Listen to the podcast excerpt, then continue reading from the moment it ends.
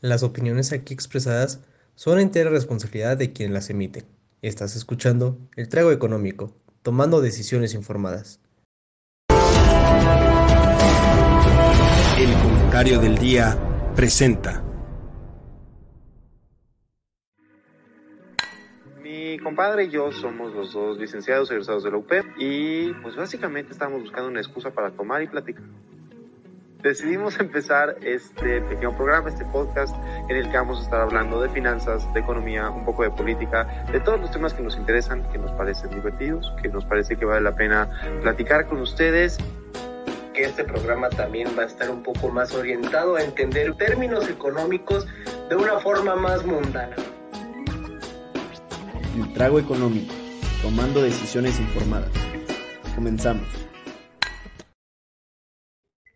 Damas y caballeros, bienvenidas y bienvenidos en esta bella noche a este bello, bello, bello episodio del Trago Económico. El día de hoy analizaremos por qué Juan Gabriel sigue vivo, Elvis Presley sigue vivo, eh, Luis Miguel sigue vivo. Ese sí sigue vivo Ese sí sigue vivo, Jaime. 100%. Ese sí sigue muy vivo. De hecho, si alguien eh, tiene una tarjeta Santander Premium y me quiere comprar unos boletos de Luis Miguel, mire, fíjense que se los acepto con mucho gusto. No hay problema, yo se los pago, se los pago así ya escucharon. Este, ¿qué más? Vamos a ver quién mató a Kennedy, vamos a ver, vamos a ver muchas cosas muy divertidas. También vamos a ver a qué empresas les fue bien y les fue mal en nuestro show financiero y vamos a ver si López Obrador por fin ya perdió la cabeza o sigue de camino a eso en nuestra cruda política. Así que, damas y caballeros, bienvenidas y bienvenidos a este trago económico. Joaquín, ¿cómo estás en esta noche de jueves?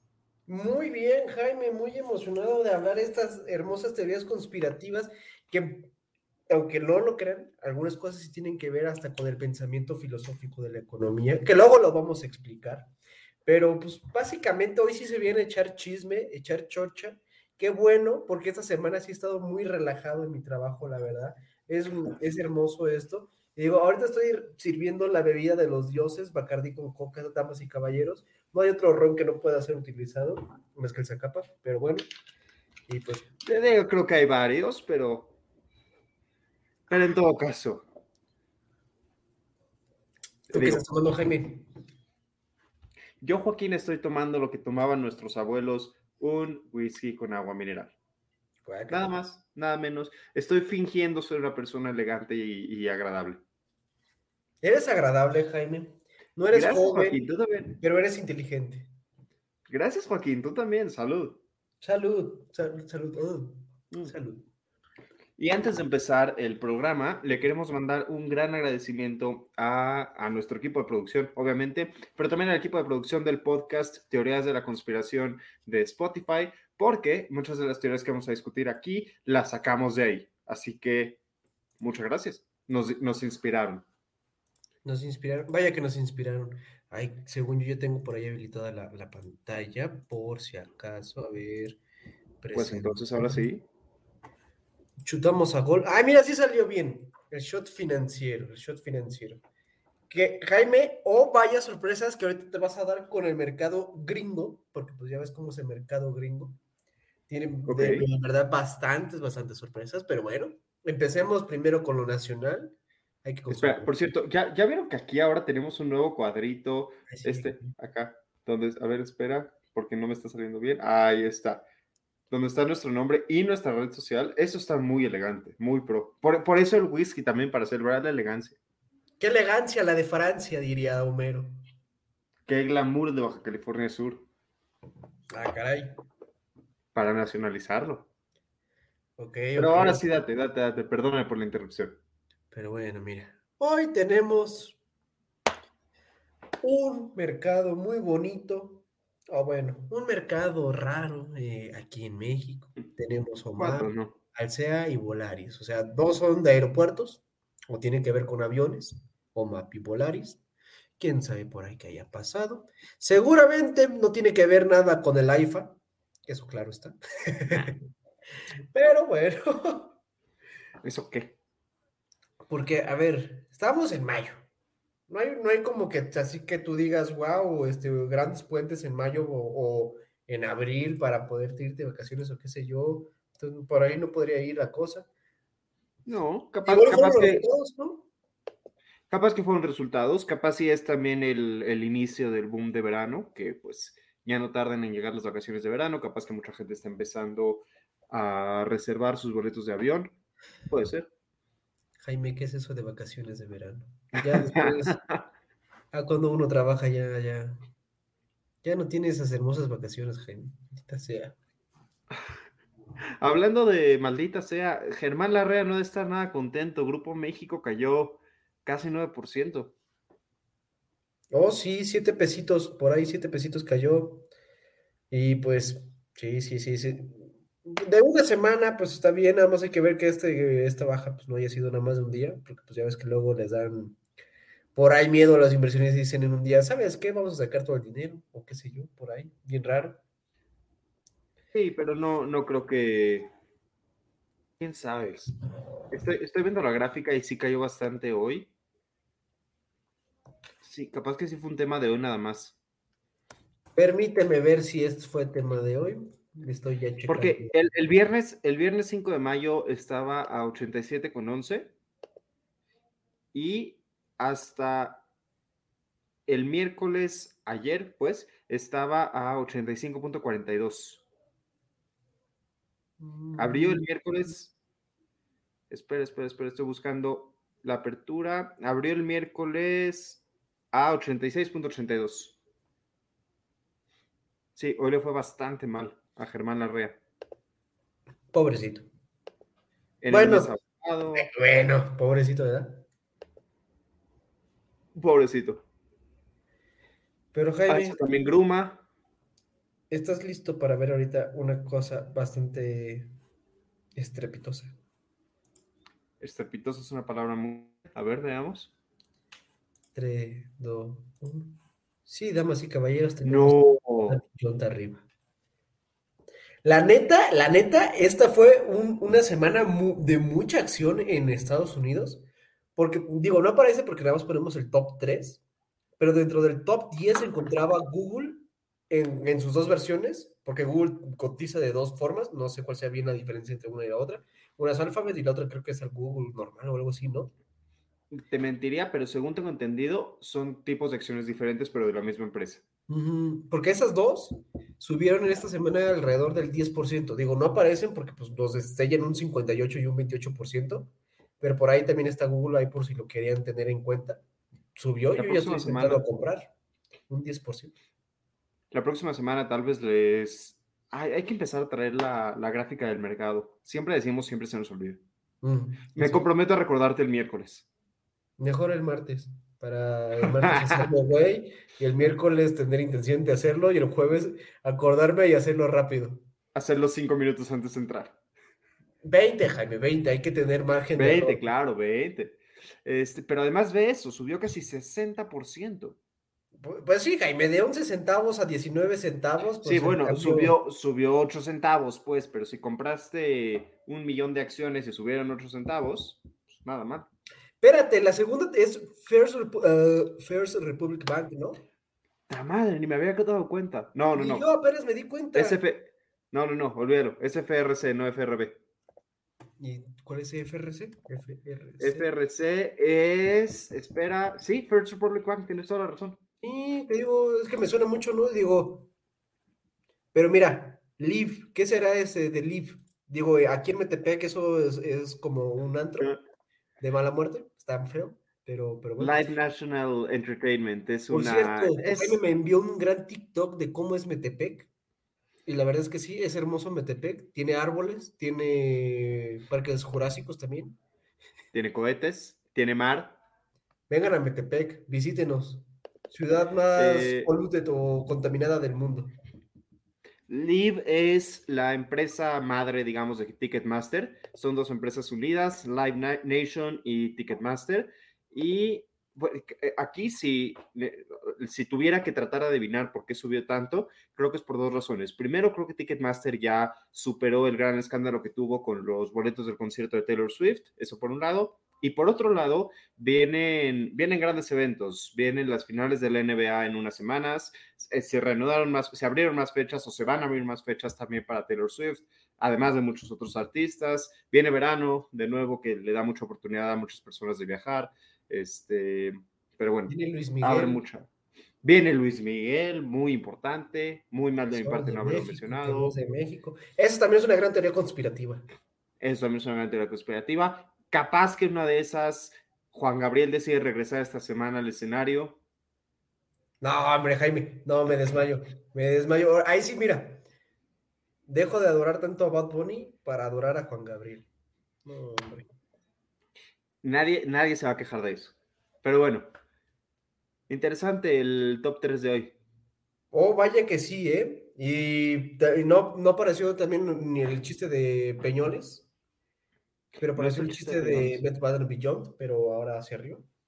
Sí, pero nuestro chiste de Beth Baden Beyond ahora se está revelando y está haciendo las cosas bien y todo eso. ¿Qué es eso de, de que salgan bien las cosas para Beth Baden Beyond? Es una muy buena pregunta, no sé qué es lo que haya pasado, pero bueno. ¿Te parece si pasamos al corazón de nuestro programa de hoy que tanto nos tiene emocionados? Claro que sí, a todos nos tienen emocionados estas hermosas teorías conspirativas de las cuales hablaremos a continuación. Entonces, Jaime, ¿con cuál empezamos? ¿Con cuál Nos empezamos? vamos a divertir. ¿Por qué no dejamos la de Juan Gabriel para el final? ¿Cuáles tenemos? Tenemos la teoría. eh, Vamos a analizar principalmente tres y ya luego veremos si nos da tiempo de más. Vamos a analizar quién mató al presidente de los Estados Unidos, John F. Kennedy. Vamos a analizar. ¿Cuál es la segunda? Ah, ¿quién mató a la princesa de Gales, la señora Diana, Di. Diana, Lady Claro como le sí. quieran decir. Y finalmente vamos a analizar por qué, no si es que Juan Gabriel sigue vivo, por qué Juan Gabriel sigue vivo. Y si hay tiempo, hablaremos de Colosio, porque esa es una muy nacional. ¿Quién no hubiera querido a Colosio? Podríamos jugar un What If, pero versión México. ¿Sabes qué? Si hoy estamos hablando de teorías conspirativas, la próxima semana podemos organizar un what if. Me parece correcto, me parece correcto. What if Andrés Manuel se le hubiera ganado a Calderón en esas elecciones? ¿Ebrard se estaría, estaría siendo nuestro presidente el día de hoy? Podemos hacer tres what ifs. What ifs si Andrés Manuel le ganaba a Calderón, what if si Colosio sobrevivía, what if si Santana se moría antes de ser presidente. ¡Ah, no manches! Esa última está muy buena, está muy buena, me, me- me parece. Ya tenemos tema para el siguiente. Me, me Ya tenemos tema para la próxima Ya. semana. No tenemos que Excelente. pensar. Créanme que ese es un gran problema en este programa, que luego no tenemos mente para decir qué vamos a sacar la siguiente semana. Sí, nos vemos muy inteligentes aquí, pero en realidad no lo somos. No, sí lo somos, Jaime, sí lo somos, somos bastante inteligentes. Deberían contratarnos y darnos este, salarios humildes de alrededor de 80 mil pesos libres de impuestos al mes. Sí. Ahora, la, teoría- la primera teoría conspirativa. ¿Qué quieres, Lady Di o Kennedy? Yo ya dije que dejemos a Juan Gabriel al final. Yo diría que Lady Di, porque es un tema fresco, ¿no? Es un tema que el, el sábado pasado, por fin, por fin hubo un ascenso este, el rey. Por fin, después de tantos años que lo anheló, tantos años que dijo, ya cuando se va mi ruca, ya no, como que ya duró mucho de poder. Y eso se vio tan chistoso, la verdad. O sea, en pleno 2023, ver las fotografías de un rey, o sea, impresionante. Está, impresionante. estuvo muy divertido. Pero bueno, dejando de lado lo divertido, Joaquín, ¿quieres darnos contexto de esta bella, bella teoría de conspiración? Claro que sí. Bueno, bueno, bueno, bueno. Es que cómo empezar este chisme, Jaime, cómo empezar este chisme. Bueno, este chisme, pues, digo, es mucho, es, podemos llevarnos todo el programa, pero pues en resumidas este, cuestiones, pues a Lady pues igual que en la Edad Media, básicamente la casaron. Pues básicamente sí, Jaime, digo, no es como que alguien de 20 años se quiera casar con alguien de, ¿qué tenía? ¿Cuántos? 32, 33 años, o sea, 13 años de diferencia.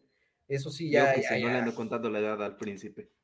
No, no, no le estoy contando la edad, no le estoy contando la edad, pero pues eh, fueron básicamente unas altacunas, para empezar. Porque al que le gustaba bien a, nuestro gran H príncipe, pues como que no era muy del agrado de la tía Chabela, ¿no? La tía Chabela la veía y le decía, ush, ush, fuchi, vete para allá, ¿no? Como que hueles, hueles a rancio, como que no, no, no, no eres bien querida aquí. Porque cabe recalcar que también nuestro hermoso príncipe, no es que lo echemos en cara, pero pues a nuestro hermoso príncipe le, le gustaba andar de, de chuparrosa, ¿no? De aquí para allá, de allá para acá, con el pretexto de buscar a la princesa perfecta para poder, que para que en un futuro, llámese 2023, muchos años después, pues ser la reina de Inglaterra. Y como ya lo saben, pues las tradiciones se deben respetar.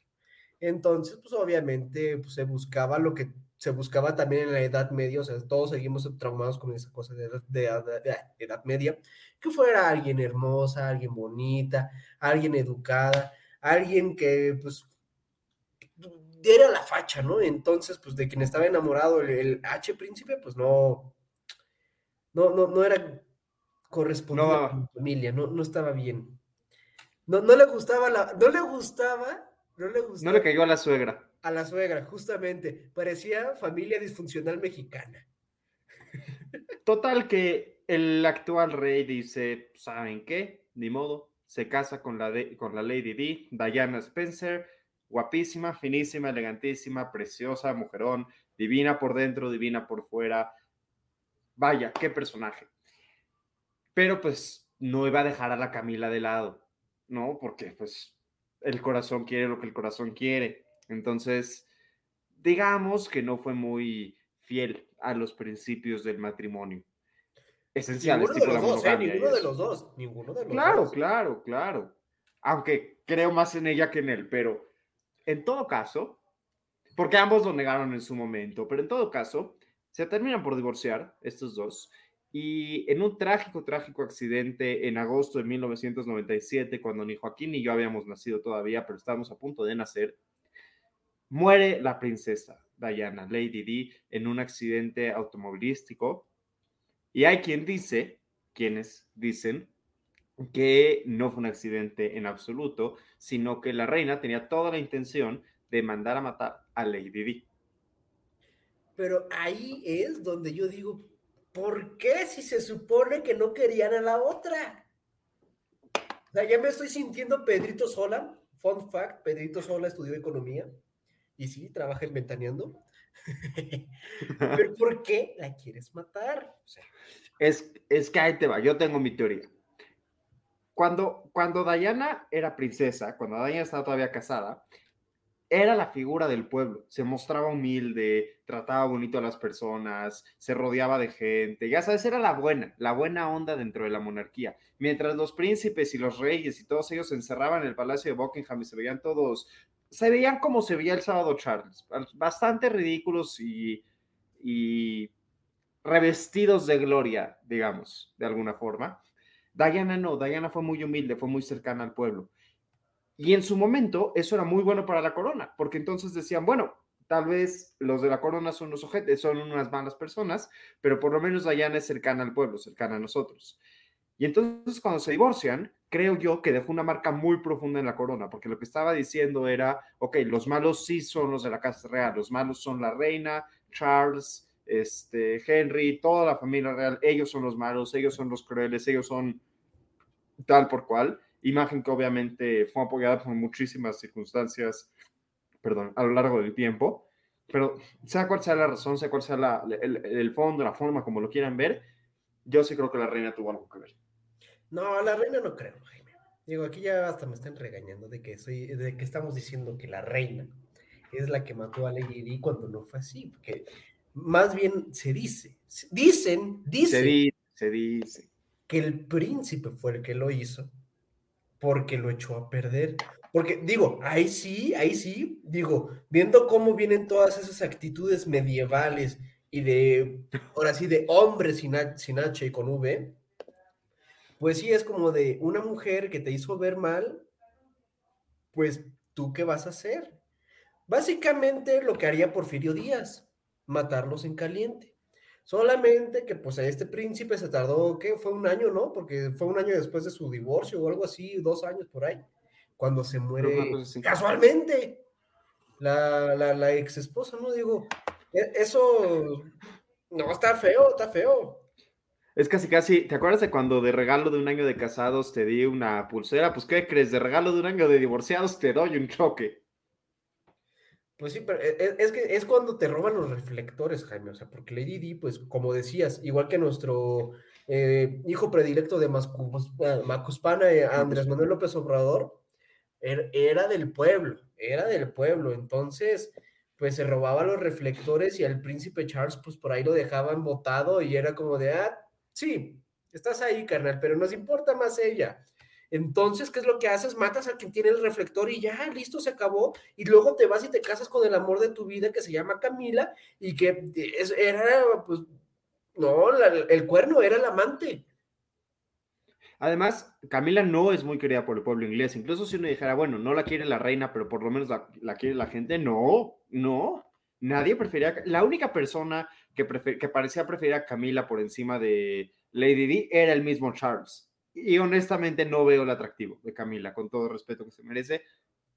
Lady Di, Camila, Lady Di. Sí, digo, no, estaba en el lado equivocado, es que me confunde la pantalla. Pero Lady Di, 100% Lady Di, me queda mucho mejor de Lady Di que Camila. Es que, ¿sabes qué, Jaime? Yo creo que no pudieron aplicarla de todo buen, buena, buena monarquía en la, en la, Edad Media. Ir con el Papa y decirle, este, este casamiento nunca, funcionó, no fue, no fue válido. Entonces, ¿qué hace Charles? Básicamente recurre a lo que sería la Constitución.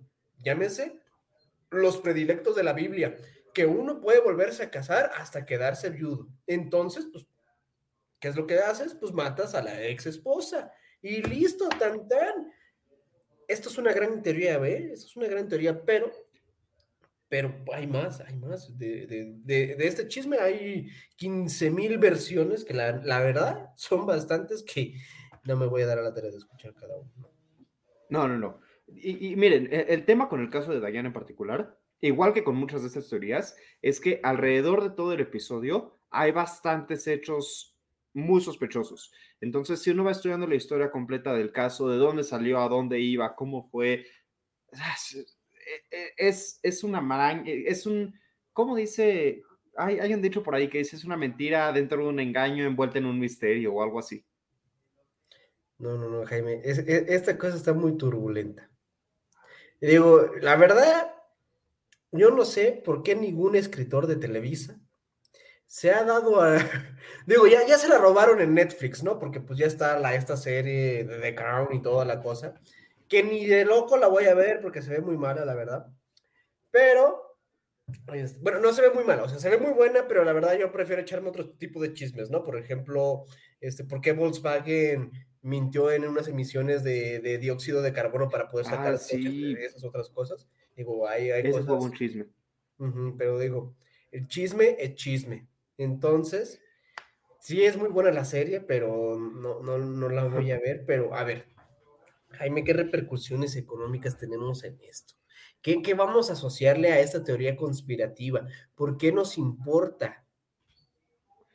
A ver, creo que hay dos cosas muy importantes que mencionar respecto a eso. En primer lugar, lo crean o no, y a mí me sorprendió muchísimo enterarme de este dato, la corona inglesa le reporta más dinero de lo que cuesta al Reino Unido. El Reino Unido gana mucho por vender desde la playerita que dice fui a Inglaterra y vi a la reina o cualquier estupidez así, hasta turismo, películas, viajes, todo, todo tipo de cosas. La industria alrededor de la monarquía le genera Reino Unido más de lo que le cuesta mantener.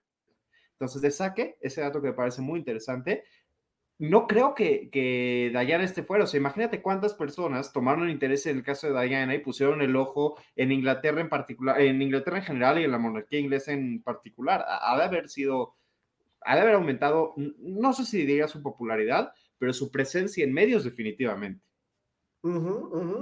Es como la muerte, la muerte de Juan Gabriel. Todo es marketing, todo es marketing. Todo es marketing. Muy, muy importante los ingresos que le reporta la, corona a Inglaterra. Digo, aunque, digo, eso sí es algo también que se podría llegar a, hablar más a profundidad de cómo es que esta monarquía sigue siendo, yo creo que de las principales a nivel mundial, además de la española, pero la española ya está un poco muchísimo más disuelta.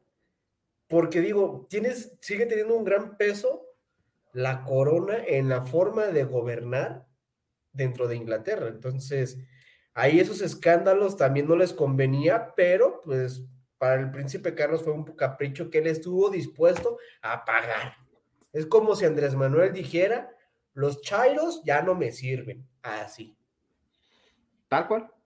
Ahora, yo me quedo con la teoría de que la reina no hubiera querido que se ensuciara las manos su amado hijo y príncipe y hubiera preferido hacerlo ella.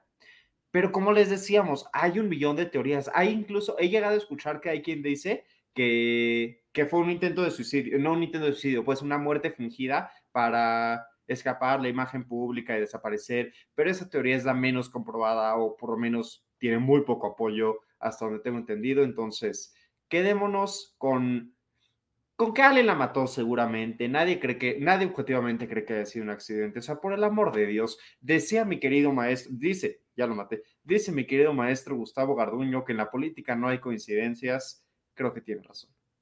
Diríamos que eso fue una TP, una tomada de pelo.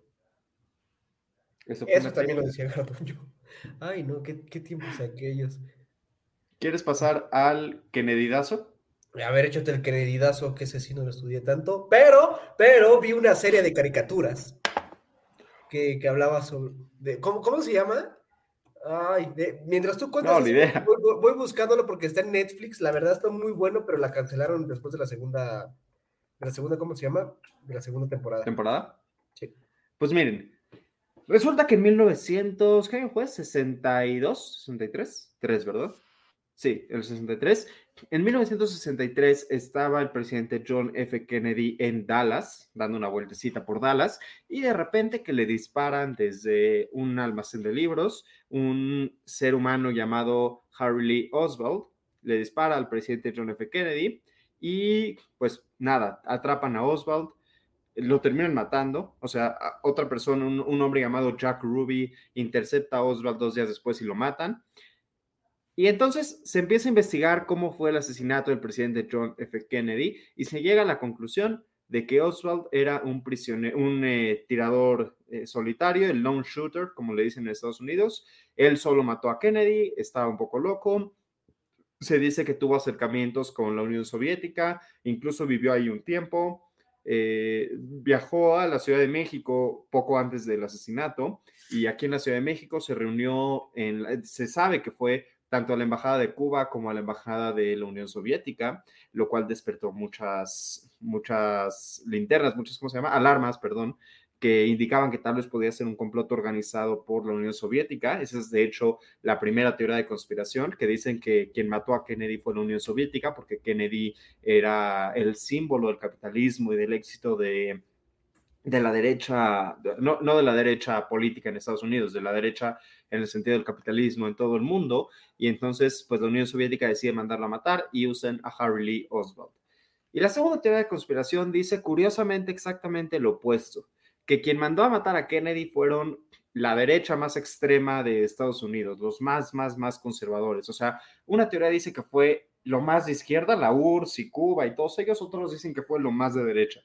Kennedy había avisado ya que quería sacar a las tropas estadounidenses de Vietnam poco antes del asesinato, Kennedy estaba tratando de acercarse al desarme, que hubiera menos armas, y dicen los que saben de estos temas, que en Estados Unidos había una fuerte, fuerte, fuerte presión, sobre todo los sectores más relacionados con el tema armamentista, de que Estados Unidos siguiera en guerras, para que hubiera todavía economía de guerra, economía de armas, que se vendiera y que muchísimas personas, entre ellos la CIA, el FBI, la mafia de Nueva Orleans, que todos eran muy conservadores, Incluso se ha llegado a cuestionar la presencia del vicepresidente Lyndon Johnson, que después se convirtió en presidente. Se dice que todos ellos conspiraron juntos para matar a Kennedy y poderse quedar en Vietnam, poder continuar la guerra y poder hacer muchísimo, muchísimo dinero. Ese es a grosso modo la idea general. ¿Cuál de las dos teorías te convence más? ¿Cuál de las tres teorías te convence más? ¿Fueron los rusos? ¿Fueron los de ultraderecha? ¿O fue Harry Lee Oswald del solito que estaba medio loco y disparó? Fue Estados Unidos, Jaime. Sabía demasiado ese señor. Lo mataron por el bien de, la, de América. God bless America. No, no es cierto. Pero, pero no sé, digo, esa es una gran. Yo voy porque fue un loco que literalmente dijo: Oye, ¿qué pasará si matamos al presidente de Estados Unidos? porque digo, hay muchas razones por las cuales tú quisieras matar a un presidente pero digo, conociendo la seguridad de Estados Unidos, no sé cómo se pudo llegar a hacer. Entonces, miren, uno, la seguridad de Estados Unidos históricamente siempre ha sido muy buena con su presidente. Ha sido muy implacable. Digo, también tiene muchísimos filtros de seguridad también para entrar a Estados Unidos, etcétera, etcétera, ¿no? Y digo, ya creo que, que pues se puede notar que Estados Unidos sí está preocupado por la, por la seguridad. De los que les importa, ojo, de los que les importa. ¿Es muy surrealista también ese país? Sí. Pero, ok, vamos a tener en cuenta que vamos a compararlo con México. Pues allá sí hay muchísima más seguridad hacia el presidente. Entonces, que lo maten así de fácil, no creo que sea, pues, tan fácil, ¿no? Digo, a Colosio nos lo mataron en un tumulto. A Kennedy lo mataron en un desfile en el cual estaba todo libre, todo, sabían la ruta que iba a pasar, sabían los edificios con los cuales podrían tener peligro. Se supone que hacen como pues un, no sé, un bardeado. Rondín por lo menos. Sí, sí, sí, hacen un, un rondín de, oye, pues ¿qué pedo, no? ¿Qué puede haber de, aquí de, de malo, no? Por lo cual, yo creo que ahí, ahí, está, eh, eh, ahí está el medio del asunto. Si alguien dejó un hueco, ¿quién va a dejar el hueco, Jaime? Los mismos que coordinan.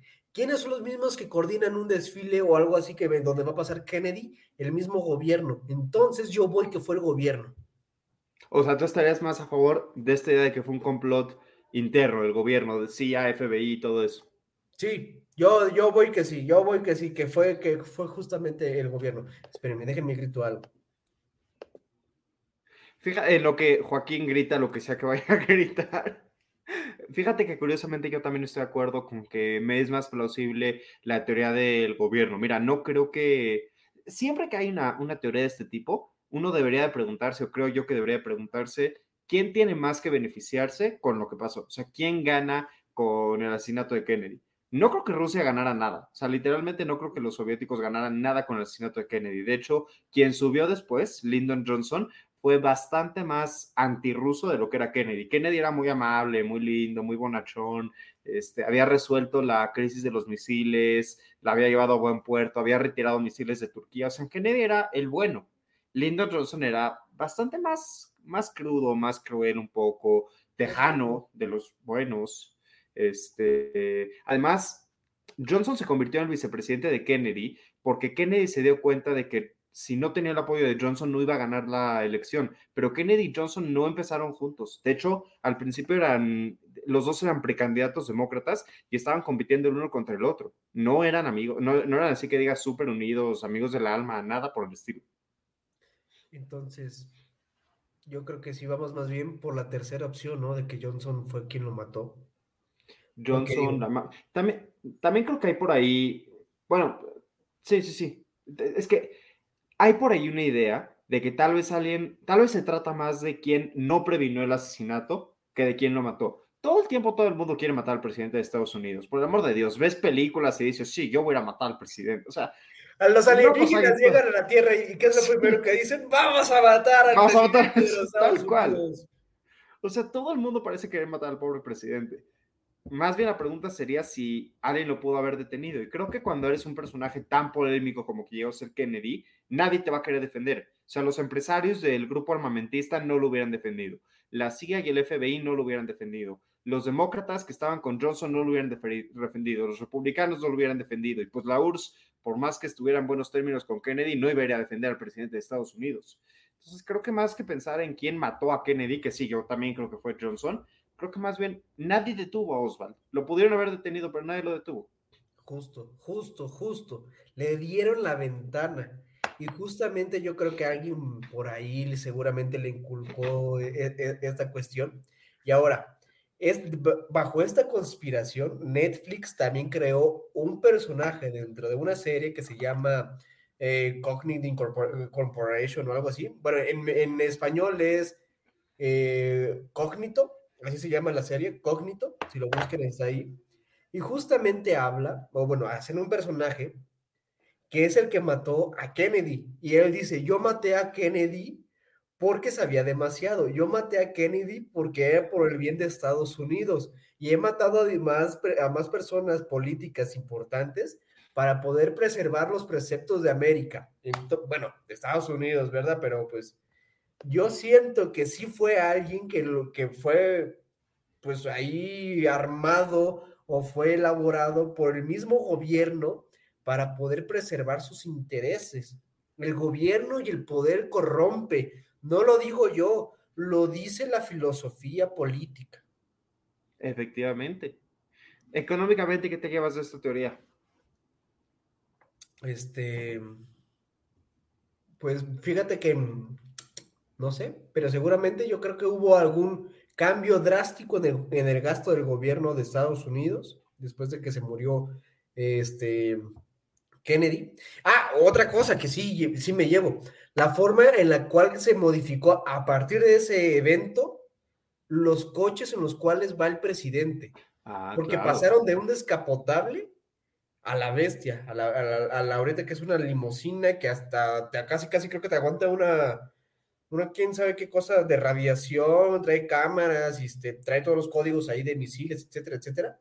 Ese sí fue un gran cambio que, si bien lo podríamos ver como un cambio nada más de por seguridad, podemos ver también el impacto que tiene, porque no es lo mismo tener un coche descapotable que un coche pues blindado con 15 mil cosas ahí y armas nucleares hasta adentro. Es más, ni James Bond lo tiene. Ni James, ni Obama, no lo tiene ni Obama. Ni lo tuvo Obama. Bueno, sí, lo tuvo Obama, lo, llegó a tener Obama. Pero ya no.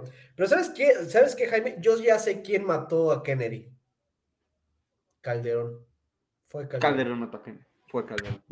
Definitivamente sí. Fue el gobierno anterior. Fue el PRIAN. ¿Por qué es como esta... estos, no?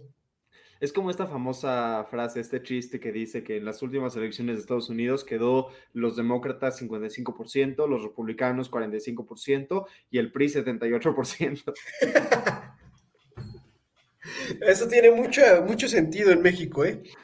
Efectivamente. Ahora, hay una subteoría, digamos, que me parece muy convincente, un, científico en Estados Unidos que se dedicaba justo a balística, al estudio de las balas, las armas, cómo se mueven, cómo se disparan, todo eso, estaba leyendo el reporte de la investigación y de repente hubo algo que no lo convenció acerca de la trayectoria de las balas. Entonces la empezó a estudiar y él publica un análisis donde dice que él cree que eh, en el momento se escucharon más de un disparo. La mayoría de los testigos dicen que se escuchó más de un disparo, por lo menos dos. Hay quien dice que incluso tres y que vinieron de diferentes direcciones. Eso también ha apoyado muchas teorías conspirativas. Pero en su momento, este experto en balística, que no me acuerdo cómo se llama, había dicho que lo más probable era que en el ajetreo, en el momento del desastre y todo eso, además del tiro que dio Oswald, uno de los guardias de seguridad de Kennedy que estaba atrás de él se levantó y por accidente le disparó en la cabeza a Kennedy. Entonces, si hubiera podido sobrevivir al primer disparo, que justo el experto en balística, en balística dice, no, no hubiera sobrevivido al primer disparo. El primer disparo lo dejó bien muerto. Pero incluso si sobrevivía al primero, había un segundo disparo que le dio su propio guardia de seguridad y al parecer en Estados Unidos hizo un esfuerzo para encubrir a esta persona y para que no le echaran la culpa, porque no querían que las personas lo consideraran el responsable de haber matado al presidente. A mí esa teoría sí me convence por una sola razón. El análisis de este cuate es muy científico, muy, muy, muy científico. No, Jaime, pues si quieres, bajo ese mismo rubro también, pues vamos a decir que Aburto fue el que mató a Colosio. Pues, ¿Y no? No. Ah, tienes razón, no. Pero bueno. Fue López Obrador. No, no sé. ¿Ya es tu teoría, Jaime? ¿Mande? ¿Algo más que opinar de esta hermosa teoría de quién mató a John F. Kennedy? Yo digo que pasemos a la más importante de todas. Claro que sí, Jaime. Claro que sí. Porque el Morelia va a resurgir de las cenizas, va a regresar a la primera división y va a ganar la, la liga. Jaime, es una gran teoría de conspiración, pero no estás preparado para escucharla. Así que vayamos con la segunda más importante, que es la de Juan Gabriel. Recuerden que las teorías de conspiración no necesariamente son verdad, porque si no, Joaquín va a pasar unas, unas, una serie de excepciones un poco fuertes. Morelia va a regresar, Jaime. Algún día va a regresar. Mientras el Morelia regresa, resulta que hace unos años, en 2016, México perdió a una de sus más grandes figuras de la música, del arte, el señorón Juan Gabriel. Uno de los dos filósofos de Michoacán, cabe aclarar. ¿Juan Gabriel nació en Michoacán? Juan Gabriel nació en Michoacán. Juan Gabriel es de Parácuaro. Juan Gabriel ahí empezó y después se fue a, Ciudad Juárez. pero todos sabemos que es michoacano. Nada más te mandan a decir algo acerca del Morelia. Jaime, soñar no cuesta. Para quienes nos están escuchando en Spotify o en cualquiera, en cualquiera de las plataformas que no tienen video, nos acaba de aparecer un comentario de YouTube que dice que se vale soñar ante los comentarios de Joaquín acerca del Morelia. Muchas gracias por ese comentario. Pero volviendo al tema, este, el michoacano Juan Gabriel, que de la mano de Marco Antonio Solís es el otro gran poeta michoacano. La tuve bien, ¿verdad? Sí, correcto, correcto, correcto. Es más, País en 2016. Marco Antonio Solís tiene un hotel en Morelia. Ahí por si quieren irlo. Ah, mira, no sabía eso. Pues resulta que, que Marco Antonio Solís no. Juan Gabriel se muere en 2016 y un tiempo después sale su ex representante, no su representante, su ex representante, que ocho años antes había dejado de ser su representante, y dice en televisión nacional que Juan Gabriel sigue vivo y que va a regresar después del 15 de diciembre de ese año. No recuerdo si fue 2019, 2020, algo así, pero dijo que iba a regresar. Y no ha regresado. El 7 de enero, cuando era su, cumpleaños, creo. Cuando era su cumpleaños, efectivamente. El 7 de enero, cumpleaños de Juan Gabriel. Con la economía, pero tiene que ver con el sentimiento de las naciones. Y ahora, eh, Joaquín citando a Morelos, el, el sentimiento de las naciones tiene toda la razón. El sentimiento patriótico que despertó Juan Gabriel en su momento fue enorme. Y eso nos lleva a la gran pregunta. ¿Crees que esté vivo Juan Gabriel o no crees que esté vivo Juan Gabriel? Dejando de lado el sentimentalismo. Solo razón. Yo voy que Juan Gabriel, después de toda la vida que tuvo, sí fingió su muerte. Yo solamente vengo aquí a avivar la llama de la esperanza de que Juan Gabriel sigue vivo y que algún día ha de regresar, porque al igual que Luis Miguel, se le acabó el dinero. Mira, yo, espero, yo espero. Yo creo que Juan Gabriel tenía muchas razones para fingir su muerte. Efectivamente, se sabe que Juan Gabriel no era particularmente amante de la fama, amaba su música y amaba su público y quería muchísimo a su país, se negaba a cantar canciones en inglés, no a cantarlas en una fiesta o así, pero les, le pidieron su equipo de trabajo, le pidió varias veces que grabara canciones en inglés porque decían que se podía volver uno de los artistas más grandes de todo el mundo. Juan Gabriel dijo abiertamente que, que decía que sus sentimientos y su corazón se expresaban en español y que ya había suficiente penetración de la música en inglés para que, como para que un artista mexicano esté cantando también en inglés, entonces él cantaba en español. Bendito Juan Gabriel. Pero en todo caso, no disfrutaba mucho la fama, disfrutaba de su música. Eh, se sabe que cuando pasaba tiempo libre le gustaba estar a solas, le gustaba estar tranquilo, a pesar de sus outfits un poco extravagantes. Resulta que era una persona bastante reservada, bastante tranquila. Entonces sí creo que tenía muchas razones para fingir su muerte. Sin embargo, creo que su representante, cuando salió a decir que Juan Gabriel iba a regresar, no tenía ningún tipo de información fidedigna. Llevaban ocho años sin estar relacionados y desde que anunció eso ya volvió a ser famoso y llamativo y todo eso el representante. Entonces creo que lo único que quería este güey era regresar a ser alguien relevante después de haber sido representante de Juan Gabriel tanto tiempo. No creo que sea que, que él tenga ninguna forma de decirlo. Si Juan Gabriel sí está vivo y sí regresa, no creo que tenga nada que ver con el representante. Creo que el representante se equivocó. Y efectivamente, sí, y de hecho creo que también es el mismo caso que Jenny Rivera. Jenny Rivera creo que también porque aquí está el comentario, pero lo veo desde que saliera de Jenny Rivera. No sé por qué no lo hicimos de Jenny Rivera, también habría, habría que haberlo tenido en cuenta. Uy, Jaime, hay un chiste muy bueno de Jenny Rivera. El día que se murió, tenía tres jets para agarrar. Y entonces le preguntaron, Jenny, ¿en cuál avión te quieres ir? Y ella dijo, en, la, en el que caiga. Y que se cae el avión. Ok, chiste muy bueno, Pero regresando a lo que, no, está bueno, que es Juan Gabriel. O sea, Juan Gabriel sí tenía bastantes cosas que ya estaban bien podridas en su, en su, en su vida. La verdad es que pues venía de un pasado muy turbio, en el cual primero pues es el último de 10 hijos. Luego, su papá se muere creo que como a sus siete años o algo así, muy joven, ¿no? Muy joven, porque pues, obviamente, ¿no? Ya después de 10 de diez hijos, pues cuánta edad has, de tener, ¿no? Este, Luego, su mamá, por ser tan pobre, lo lleva mejor a un orfanato para poder, pues yo creo que mínimo darle de comer, qué sé yo. Luego, Juan Gabriel se cría, o bueno, se va creciendo en composición musical y toda la cosa, primero de un orfanato y después de básicamente estar en bares de mala muerte y en tables ahí cantando. De hecho, de ahí salió la canción del Noa Noa, para quien no lo sepa. Entonces, imagínate todo el daño ya psicológico que también trae, o bueno, los traumas psicológicos que trae Juan Gabriel. Y entonces empieza a tener esta fama, empieza a tener dinero, etcétera, etcétera. Y dice, ¿ahora qué hago? No, como que ya no encuentro la felicidad. ¿Qué, qué es lo que hago? Porque cuando le compra todas las cosas a su mamá, pues como a los dos, tres años se le muere la mamá. Imagínate la tremenda depresión con la cual entró Juan Gabriel y empezó a seguir escribiendo y cantando. O sea, yo creo que por eso fue uno de los mejores intérpretes, porque cantaba con sentimiento, pero sentimiento genuino, no sentimiento que él diseñaba o que hacía el performance para hacer sus shows. No, era un sentimiento genuino. Cuando él, él cantaba, ¿cómo se, ¿cómo se llama esta canción de que dice, ojalá tus ojitos jamás se hubieran cerrado? ¿Cómo se llama? ¿Cómo se llama? ¿Cómo se llama? Mm. Seguir, amor, Perdón, Ojo. tengo, tengo pegada la canción del Noa Noa. que tú- Lo único que estoy escuchando en este momento es. Ah, no. No, definitivamente lo que dices es cierto. O sea, de que tenía motivos, 110% tenía motivos, eh, indudablemente.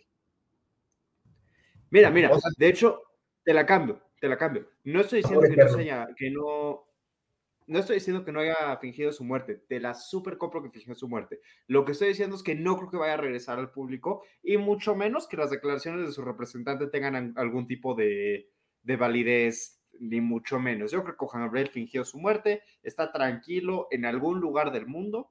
Eh, de hecho, me decía un alumno hoy que se encontraron en Coahuila o Chihuahua, no me acuerdo cuál de los dos dijo, residencias de Juan Gabriel después de su muerte, este, o residencias que se le atribuyen a Juan Gabriel después de su muerte, así que no lo dudo, pero lo que no creo es en las palabras del, del representante, creo que él solo quería fama. Justamente, él solamente quería fama y Juan Gabriel quería el, ¿cómo se llama? El descanso eterno. Efectivamente. Donde Juan Gabriel se quería ir a dormir, el otro cuate quería volver a la vida. Oye, tengo un tema. Sí, Bueno, más bien es una, un- una preocupación. sí. Nos quedan más o menos 13 minutos y estoy viendo que la mañanera de hoy tiene bastantes temas que tratar. Y además, si recuerdas, tenemos hoy que hacer un anuncio importante para todo comentario del día. Es correcto, es correcto. Yo creo que aquí cortamos con Juan Gabriel y nos vamos directo al reto, al reto, al challenge. Espera, no, no, Aún- no. Vamos, a, vamos a la cruda, vamos a la cruda, tomamos la cruda tranquilamente y luego retamos a nuestros, a nuestros compañeros. Claro que sí, me parece bien. Corren ese video hermoso de Andrés Manuel y la paloma.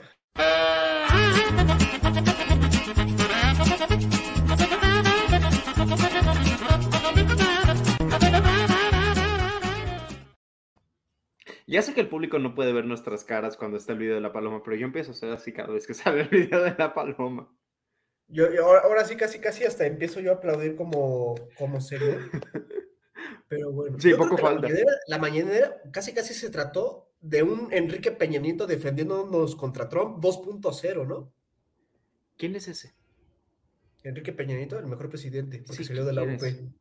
Ah, pues mira, resulta que hay, hay mucho que decir. La Secretaría de Desarrollo Urbano invirtió, eh, ha invertido 896 espacios deportivos en el país, con una inversión superior a 8 mil millones de pesos, informaron el día de hoy.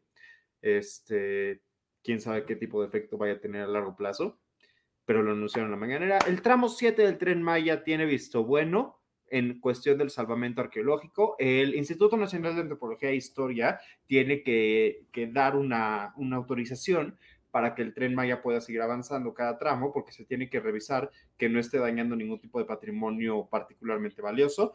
Hoy se anunció que el tramo 7 puede continuar. Eh, se anunció también que se han recuperado más de 53 mil bienes arqueológicos en la ruta del tren Maya. Todo esto dentro del mismo caso. Me estoy yendo rápido para que nos dé tiempo de lanzar el reto. Ahora sí, creo que es a lo que te refieres. La próxima semana Estados Unidos devolverá a México el monumento 9 de Chalcatzingo. Tras décadas de lucha, el próximo 19 de mayo, la Fiscalía de Nueva York devolverá a México este monumento, también conocido como el monstruo de la tierra, según anunció el director del INAH. Tiene más de 2.500 años de antigüedad. Eh, pues no sé ni qué decir, qué bueno que nos van a regresar, supongo. Mejor que nos echen el penacho de Moctezuma, ¿no? Ese está más bonito. Hay una teoría que dice que el penacho de Moctezuma no se ha devuelto porque si lo sacan de la, de la, del, de este de vidrio donde está metido, se deshace. Jaime, a ver, podemos transportar, o bueno, podemos hacer viajes de carne guayú que se pudre muy rápido, que es muy delicada, desde China a México, pero me estás diciendo que no podemos ya con la tecnología que tenemos traer cientos de plumas de quetzal a México. ¿Qué te digo, Joaquín? Yo no, hice, yo no hice las reglas. Créeme que por mí el penacho estaría no en México, en mi casa, aquí exhibido ahí atrás. Pero pues no es así. Pero esto te va a encantar. Bueno, no te va a encantar, de hecho te debería dar mucho coraje. AMLO habló otra vez de los ministros de la Corte, te voy a citar al señor presidente. ¿Por qué cancelaron el llamado Plan B? ¿Qué era el Plan B en esencia? Bajar los sueldos de los funcionarios del INE que ganan más que el presidente, violando la Constitución para que la gente sepa por qué los ministros de la Corte están en contra de nuestras propuestas, pues miren, sueldos muy superiores al del presidente, casi 300 mil pesos mensuales cada, mensuales cada ministro. Yo gano la mitad de eso, aguinaldos de 588 mil pesos, 40 días de sueldo. O sea, AMLO fue a exhibir la lista de privilegios de la Suprema Corte porque le enojó que le tiraran su famoso plan B. Pues Andrés Manuel es un viejito muy tacaño además de tacaño, también es muy enojón. Y acuérdate que viejito al cual no le cumples capricho, viejito al cual te va a exponer. Lo ha hecho con Loret de Mola, lo ha hecho con, bueno, con cualquiera que se le plante enfrente y que le dé una muy buena razón para decirle, güey, estás haciendo mal y no te voy a dejar pasar. O exhibiendo, ¿no? Porque te voy a preguntar, ¿quién que no se le haya echado frente a, bueno, viene un encontronoso Andrés Manuel? Andrés Manuel no le ha exhibido cuánto gana. O sea, al parecer, saber el cuánto gana te va a debilitar a ti como persona para decir, Andrés Manuel tiene razón. Pobrecito el señor. Claro. También, digo, eh, avanzando con el tema, al parecer, AMLO acordó con Estados Unidos, lo cito, ayudar en todo para evitar casos ante el fin del título 42 el título 42 es una, es una ley en Estados Unidos relacionada con el tema migratorio que va a dejar de estar en vigor. Tengo entendido que la próxima semana o esta semana, ya ni me acuerdo, López Obrador quedó de ayudar en todo. Vamos a ver cómo le va con eso. También dijo que mañana va a dar un informe acerca de cuál economía. No sé si quiero ver eso. De hecho, yo sé que no quiero ver eso. Me doy un tiro si veo eso, pero lo voy a tener que ver. Hablo retó a Krill, Krill, el presidente de la Cámara de Diputados, o del Senado de la Cámara de Diputados para lo retó a eliminar los fideicomisos del Poder Judicial para dar becas. O sea, dice así, una dijo así López Obrador, una propuesta a los legisladores del PAN, el que se dirige a mí. A ver, Santiago, vamos a hacer algo juntos. Vamos a presentar una iniciativa para que desaparezcan los fideicomisos del Poder Judicial y esos 20 mil millones de pesos se entreguen a estudiantes de familias pobres, se les entreguen becas, a ver qué resuelve. Nada más dejemos en claro que los fideicomisos no es dinero que se está tirando a la basura, es dinero que se utiliza para algo. El fideicomiso justamente existe porque tiene un objetivo. No lo soporto. no, te enojes, Jaime, Jaime, no te enojes. Respira y mejor toma. Con eso las penas se olvidan. Y por último, López Obrador anunció que el 15 de mayo va a dar una comida a maestros en Palacio Nacional. Y no, para quienes tengan la duda, no me ha invitado López Obrador a su dichosa comida del Día del Maestro. Y yo no entiendo por qué no me ha invitado López Obrador a su comida del Día del Maestro. No, sé qué tengo que hacer. Yo sí sé, es que eres fifi. Das clases en la UP. Sí, pero, pero, pero, pero. Eres fifi, Jaime. No eres Chairo. No eres de los que se fleta igual que él con un salario mínimo, echarse 16 horas de jornada. Oye, yo creo que más bien Andrés Manuel sí está inculcando, siguiendo como que esta idea de que el mexicano tiene que trabajar bastante tiempo y ganar una miseria. Ay, no. Joaquín, es justo lo que me llevo quejando todo el sexenio. López Obrador está impulsando la idea de salarios bajos con baja productividad, trabajando mucho tiempo sin mucho producto. Llevo todo el sexenio quejándome de eso. Ay, no. Estamos mal, Jaime, estamos mal. Deberíamos ser presidentes. Deberíamos ser presidentes. Y si derrocamos al presidente, no, ¿verdad? No podemos decir esto al aire, ¿verdad? Nos vamos a meter en problemas. Sí, sí, Jaime, no. Nos, va- nos van a banear de YouTube, de YouTube. De YouTube y de Facebook y de Twitter y de todas esas. Pero bueno, ya están llegando mis alitas, así que tenemos muy poco tiempo para cerrar. Antes de cerrar, estimados miembros de Bitácora Internacional, Hora Libre y Voces Universitarias, les venimos a extender un reto.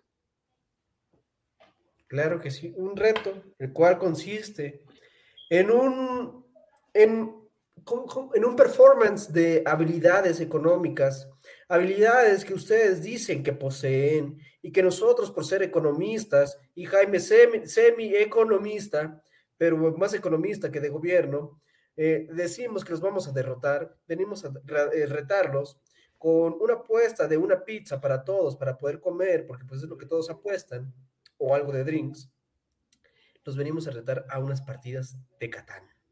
Así es. Creemos, creemos fielmente que cada uno de los programas debería formar un equipo y enfrentarse a todos los demás para mostrar de una vez por todas cuál es el mejor equipo que puede ganar en un partido de Catán. Así que oficialmente Trago Económico reta a los otros dos programas del comentario del día a demostrar, pues, a quién le traen mejor los chicharrones, ¿no? Exactamente. Digo, como somos el programa más pequeño, son equipos de dos, por favor, tenerlo en consideración. No, no, no, sa- sa- ¿sabes qué? ¿Sabes qué? Dos jugadores son los principales, pero que traigan el apoyo que quieran. Nosotros vamos a ganar porque, ¿qué crees? Tenemos a Dios de nuestro lado. Bueno, es- espero. Despachamos a todos, Jaime. No, pero en serio, damas y caballeros de los demás programas, en serio, los estamos retando a una partida de Catán, porque Catán se juega con cuatro jugadores. Entonces vamos a ver qué programa gana. Exactamente. Esperemos que acepten nuestros, nuestra invitación. Y a lo largo de la próxima semana, cuando se, se salgan al aire los demás programas, o sea, Voces Universitarias el lunes a las ocho y media, Bitácora Internacional el martes a las ocho y media y Hora Libre el miércoles a las ocho y media, esperamos su respuesta. A ver si nos dicen que sí o si les da miedo. Les da, les da frío, les da frío, Jaime. Pero bueno. Sí. No se olviden, por cierto, de que también Trago Económico sale todos los jueves a las ocho y media. Les avisaremos la próxima semana a nuestra querida audiencia si nos dijeron que sí o que no. Jaime, y algo muy especial, muy bueno, y, y- y que digo, nada más se celebra una vez al año, sucede el próximo jueves, aquí estamos el próximo jueves. 18 de mayo. Se celebra mi onomástico, es correcto, se celebra mi cumpleaños, y caballeros, así que espero sus, sus felicitaciones, también espero dinero para el de ninis que me den a mí, espero que me den algo de regalo. No te preocupes, Joaquín, te enviaré a Metepec, Estado de México, una buena cerveza para que la disfrutes en este bello programa. Y yo también me voy a comprar una buena cerveza para, para el honor. Y, igual pueden mandarle regalos a Joaquín en esta, en esta página, que es para todo el comentario del día, pero también los pueden, pueden poner una dedicatoria ahí para Joaquín en específico. Este, Ayúdenme a comprar un regalo, no sea recibirlo. mala onda. Sí, no sean mala onda, es su cumpleaños. Pero bueno, síganos en las redes que ya aparecieron aquí. Escúchenos en todas las plataformas que también ya aparecieron aquí, pero Joaquín y yo estamos ocupados diciendo un par de estupideces como para darnos cuenta. En fin, beban, diviértanse, descansen. Nos vemos la próxima semana con el episodio de What If, qué hubiera pasado si algo hubiera sido diferente en la historia. Capaz que cambiamos los casos, pero creo que esos tres casos están muy buenos y por lo pronto nos vemos la próxima semana. Muchas gracias a todos. Hasta luego, muy buena noche. Oye, oye, ¿te gustó la emisión?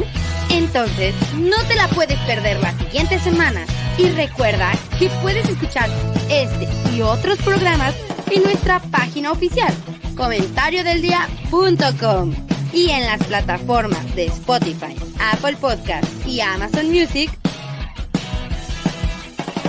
Suscríbete y síguenos de cerca en todas nuestras redes sociales. ¡Al olvides darle me gusta.